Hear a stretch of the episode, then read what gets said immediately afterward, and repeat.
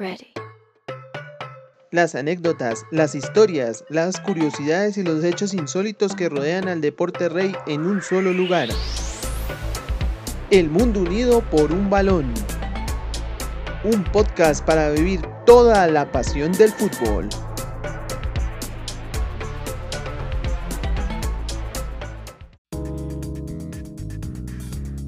Hola, bienvenidos todos a un nuevo episodio de su podcast El Mundo Unido por un Balón.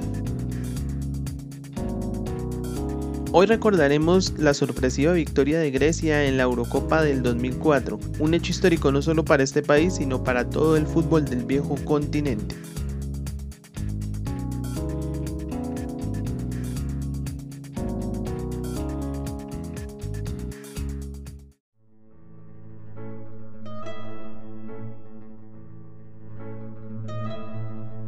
Hasta el año 2004 Grecia solamente era recordada por una participación en la Eurocopa de 1980 donde fue eliminada en primera ronda y su participación en el Mundial de Estados Unidos 94 donde salió en la misma instancia.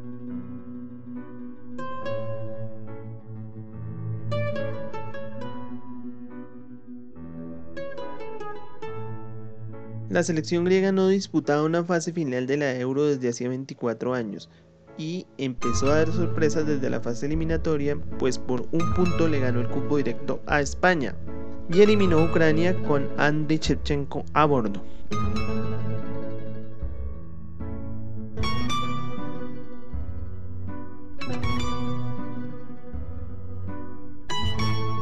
La Eurocopa se desarrolló en Portugal y ya en territorio portugués Grecia quedó encuadrada en un grupo nada fácil contra la selección local, otra vez contra España y contra Rusia, tres rivales muy difíciles que venían de participar en el Mundial Corea-Japón 2002.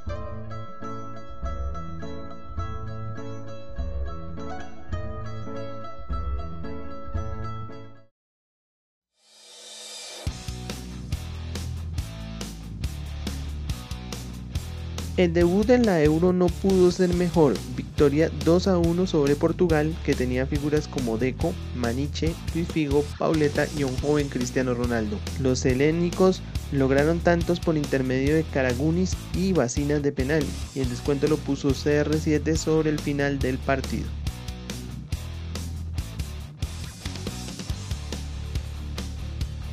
El cierre de la fase de grupos no sería el mejor, 1-1 con España con goles de Fernando Morientes y Ángelos Caristias y una derrota ante Rusia por 2-1 en donde al equipo griego solo le alcanzó para descontar con un tanto de Sisis Brisas. Grecia clasificaba a cuartos de final por haber anotado más goles que España. Ambas selecciones igualaron en puntos con 4 unidades y en diferencia de gol con 0, pero los griegos lograron 4 tantos y España solo 2.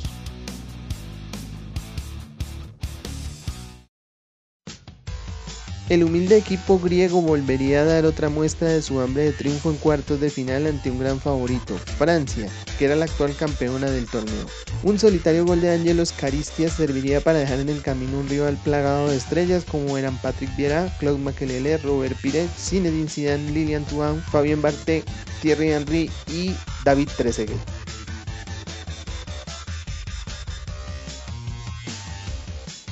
Así Grecia superaba otro escollo y avanzaba a la semifinal donde nuevamente no era el favorito para clasificar.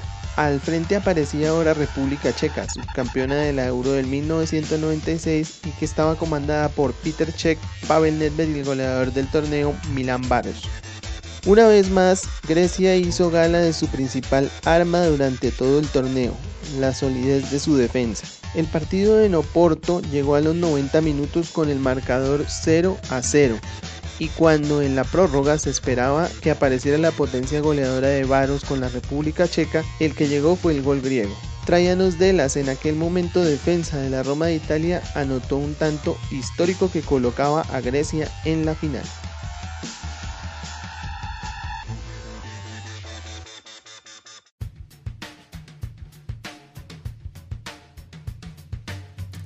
Muchas veces el fútbol es caprichoso como la vida, y esta vez el fútbol quiso que la final fuera la repetición del partido inaugural de la Euro. Grecia se debería enfrentar nuevamente a Portugal, el local y favorito, para definir quién se quedaba con el trofeo, que en ambos casos sería la primera copa en sus vitrinas.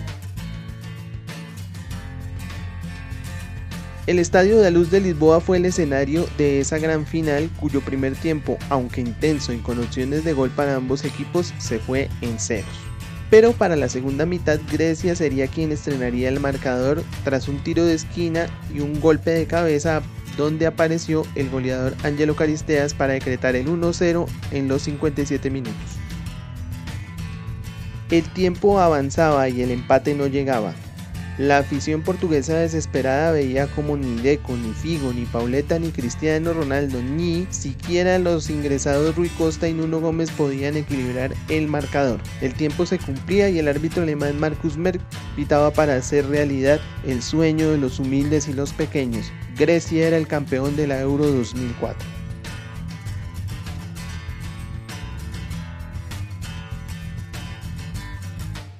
El triunfo del equipo griego se basó en gran parte en su poderío en la defensa, en el orden táctico y la contención a sus rivales. Todo era orquestado desde el banco por parte del técnico alemán Otto Rehhagel, contratado tres años atrás y que en aquel momento tuvo el mayor logro de su carrera.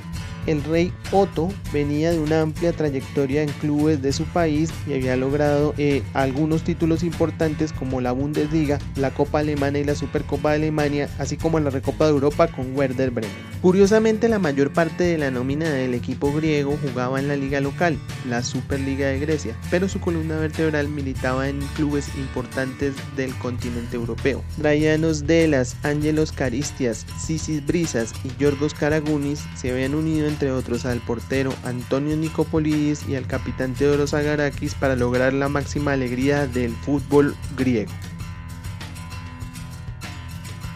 Y otro plus que tendrá siempre este título de Grecia es que derrotó a grandes selecciones del viejo continente como España, Francia y Portugal, cuya nómina era integrada por la llamada generación de oro del fútbol portugués y estaba dirigida por el técnico en ese momento campeón del mundo Luis Felipe Escolar. Bueno, este fue el quinto episodio de su podcast El Mundo Unido por un Balón. Recuerden que cada semana tenemos una nueva historia relacionada a el fútbol. Esperamos que nos sigan, nos continúen acompañando en este proyecto. Estamos en varias plataformas de streaming como son iBox, Spotify, Google Podcast, Anchor y Brick. Hasta pronto.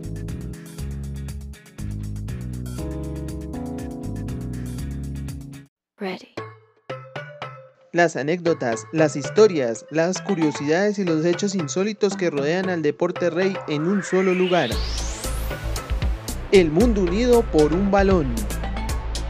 Un podcast para vivir toda la pasión del fútbol.